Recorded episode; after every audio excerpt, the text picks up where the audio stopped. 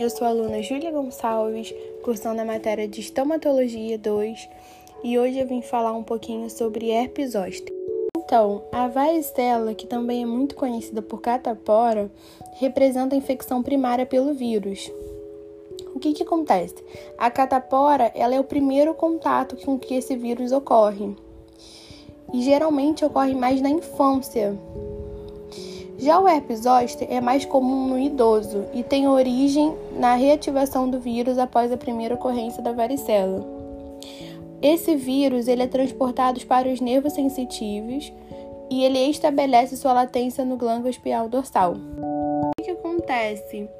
Depois que o sistema imunológico controla essa infecção, esse vírus se aloja na raiz dos nervos sensitivos e aí ficam escondidos por anos, de forma latente.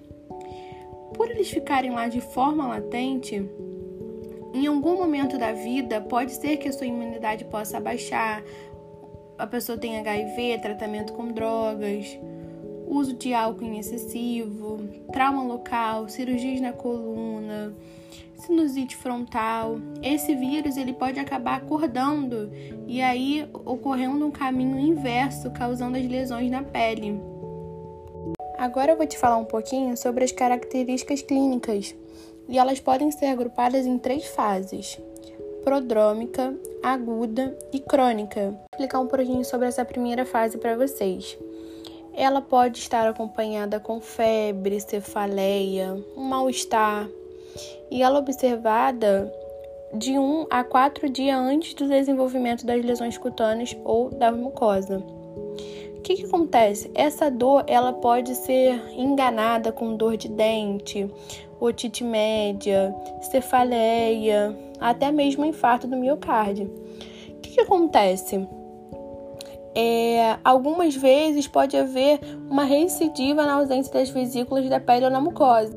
A fase aguda ela começa quando a pele envolvida desenvolve grupos de vesículas que estão dispostos em uma base eritematosa.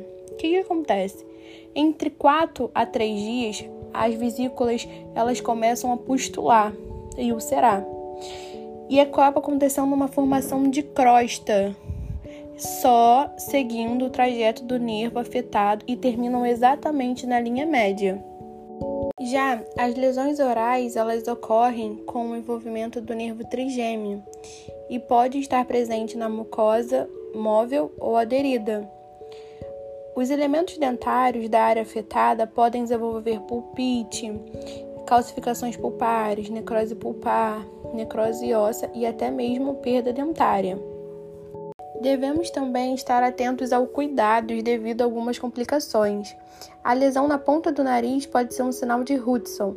Indica o envolvimento do ramo nasoclular do nervo trigêmeo e um risco muito grande para uma infecção ocular grave. E já as lesões cutâneas do canal auditivo externo e envolvimento ipsilateral da face e nervos auditivos pode também estar associada à síndrome de Ramsey.